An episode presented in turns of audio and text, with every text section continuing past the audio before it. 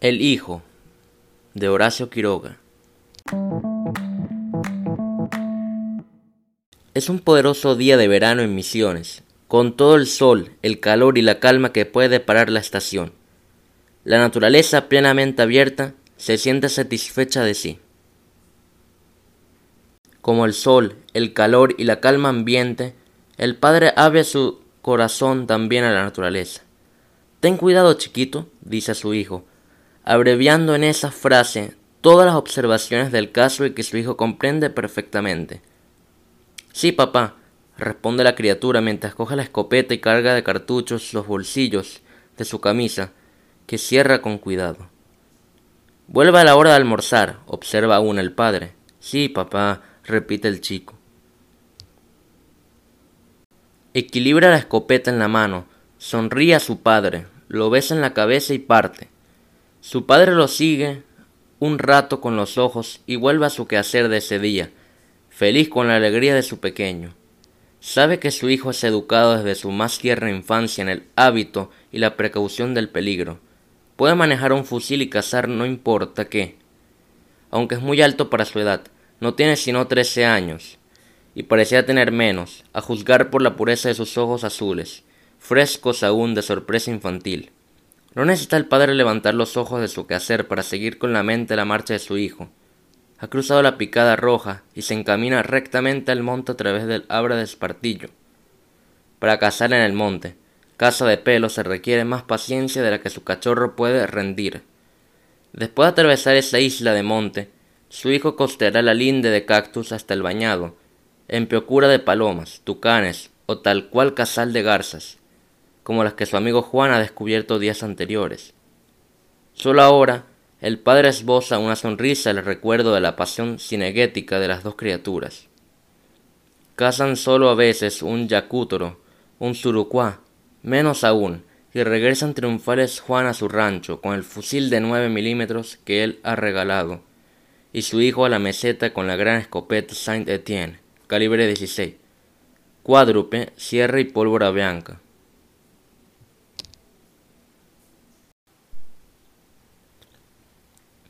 Él fue lo mismo. A los trece años hubiera dado la vida por poseer una escopeta. Su hijo de aquella edad la posee ahora y el padre sonríe. No es fácil, sin embargo, para un padre viudo, sin otra fe ni esperanza, que la vida de su hijo, educarlo como lo ha hecho él, libre en su corto radio de acción, seguro de sus pequeños pies y manos desde que tenía cuatro años, consciente de la inmensidad de ciertos peligros y de la escasez de sus propias fuerzas. Ese padre ha debido luchar fuertemente contra lo que él considera su egoísmo. Tan fácilmente una criatura calcula mal, sienta un pie en el vacío y se pierde un hijo. El peligro subsiste, siempre para el hombre en cualquier edad, pero su amenaza amengua desde pequeño, se acostumbra a no contar sino con sus propias fuerzas. De ese modo ha educado el padre a su hijo. Y para conseguirlo ha debido resistir no solo a su corazón, sino a sus tormentos morales, ¿Por qué ese padre de estómago y vista débiles sufre desde hace un tiempo de alucinaciones? Ha visto concretados en, dolorísima ilusión. Recuerdos de una, de una felicidad que no debía surgir más de la nada en que se recuyó. La imagen de su propio hijo no ha escapado a este tormento. Lo ha visto una vez rodar envuelto en sangre cuando el chico percutía en la morsa del taller una bala de parabellum, siendo así que lo que hacía era limar la hebilla de su cinturón de casa. Horrible caso.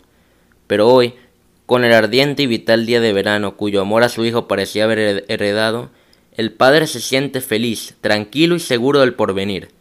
En ese instante, no muy lejos, suena un estampido. La Saint Etienne, piensa el padre, al reconocer la detonación. Dos palomas de menos en el monte. Sin prestar más atención al nimio acontecimiento, el hombre se abstrae de nuevo en su tarea. El sol, ya muy alto, continúa ascendiendo. A donde quiera que se mire, piedras, tierra, árboles, el aire enrarecido como en un horno vibra con el calor, un profundo zumbido que llena el ser entero e impregna el ámbito hasta donde la vista alcanza. Concentra desde ahora toda la vida tropical.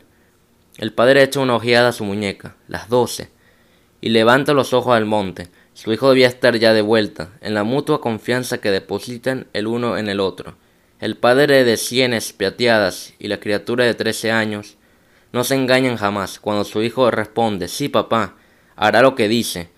Dijo que volvería antes de las doce, y el padre ha sonreído al verlo partir, y no ha vuelto.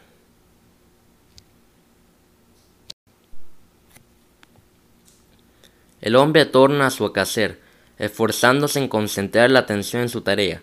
Es tan fácil, tan fácil perder la noción de la hora dentro del monte y sentarse un rato en el suelo mientras se descansa inmóvil. El tiempo ha pasado, son las dos y media, el padre sale de su taller y al apoyar la mano en el banco de mecánica sube del fondo de su memoria el estallido de una bala de parabellum e instantáneamente por primera vez en las tres horas transcurridas piensa que tras el estampido de la Saint Etienne no ha oído nada más. No ha oído el rodar del pedregullo bajo un paso conocido. Su hijo no ha vuelto y la naturaleza se halla detenida a la vera del bosque, esperándolo. Oh, no son suficientes un carácter tempeado y una ciega confianza en la educación de un hijo para ahuyentar el espectro de la fatalidad de un padre de vista enferma va a alzarse desde la línea del monte. Distracción, olvido, demora fortuita. Ninguno de estos niños motivos que pueden retardar la llegada de su hijo haya cabida en aquel corazón. Un tiro, un solo tiro ha sonado. Y hace, hace mucho, tras él, el padre no ha oído un ruido, no ha visto un pájaro, no ha cruzado el abra una sola persona a anunciarle que al cruzar un alambrado una gran desgracia. La cabeza al aire y sin machete el padre va. Corta el abra del espartillo, entra en el monte, costea la línea de cactus sin hallar el menor rastro de su hijo, pero la naturaleza prosigue detenida. Y cuando el padre ha recorrido las sendas de casa conocidas y ha explorado el bañado en vano, adquiere la seguridad de que cada paso que da en adelante lo lleva, fatal e inexorablemente, al cadáver de su hijo. Ni un reproche que hacerse, es lamentable. Solo la realidad fría, terrible y consumada. Ha muerto su hijo al cruzar un... ¿Pero dónde? ¿En, qué parte? Hay tantos alambres allí. Y es tan, tan sucio el monte, o oh, muy sucio. Por poco no se tenga cuidado al cruzar los hilos con la escopeta en la mano. El padre sofoca un grito. Ha visto levantarse en el aire. Oh, no es su hijo, no. Y vuelve a otro lado, y a otro, y a otro. Nada se ganaría con ver el color de su tez y la angustia de sus ojos.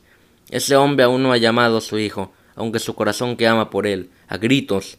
Su boca continúa muda, Sabe bien que el solo acto de pronunciar su nombre y llamarlo en voz alta será la confesión de su muerte. Chiquito, se le escapa de pronto. Y si la voz de un hombre de carácter es capaz de llorar, tapémonos de misericordia los oídos ante la angustia que quema en aquella voz. Nadie ni nada ha respondido. Por las picadas rojas del sol, envejecido en diez años, va el padre buscando a su hijo que acaba de morir. Hijito mío, chiquito mío, llama un, diminutivo que se alza del fondo de sus entrañas. Ya antes, en plena dicha y paz, ese padre ha sufrido la alucinación de un hijo rodando con la frente abierta por una bala al cromo níquel. Ahora, en cada rincón sombrío del bosque, ve centellos de alambres, y al pie de un poste, con la escopeta descargada al lado, ve a su chiquito, mi hijo, las fuerzas que permiten entregar un pobre padre alucinado a la más atroz pesadilla, tienen también un límite, y el nuestro siente que las suyas se le escapan. Cuando va bruscamente a desembocar de un pique lateral a su hijo, a un chico de trece años, bástale ver desde cincuenta metros la expresión de su padre, sin machete dentro del monte para apresurar el paso con los ojos húmedos. Chiquito, murmura el padre, y exhausto se deja caer sentado en la arena, albeante, rodeándolos con los brazos, las piernas de su hijo. La criatura así ceñida, Queda de pie, y como comprende el dolor de su padre, le acaricia despacio la cabeza. Pobre papá. En fin, el tiempo pasado, y ya han vuelto a ser las tres. Juntos ahora, padre e hijo, emprenden el regreso a casa. ¿Cómo no te fijaste en el sol para saber la hora? murmura aún el primero.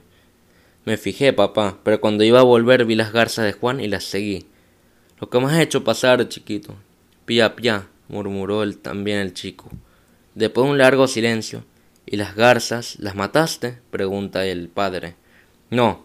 Nimio detalle después de todo, bajo el cielo y el aire candentes, a descubierta por el abre del espartillo, el hombre devuelve a casa con su hijo, sobre cuyos hombros, casi del alto de los suyos, lleva pasado su feliz abrazo de padre.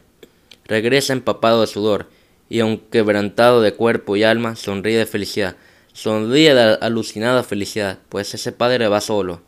A nadie encontrado, y su brazo se apoya en el vacío, porque tras él, al pie de un poste y con las piernas en alto, enredadas en el alambre de púa, su hijo bien amado yace al sol, muerto desde las diez de la mañana.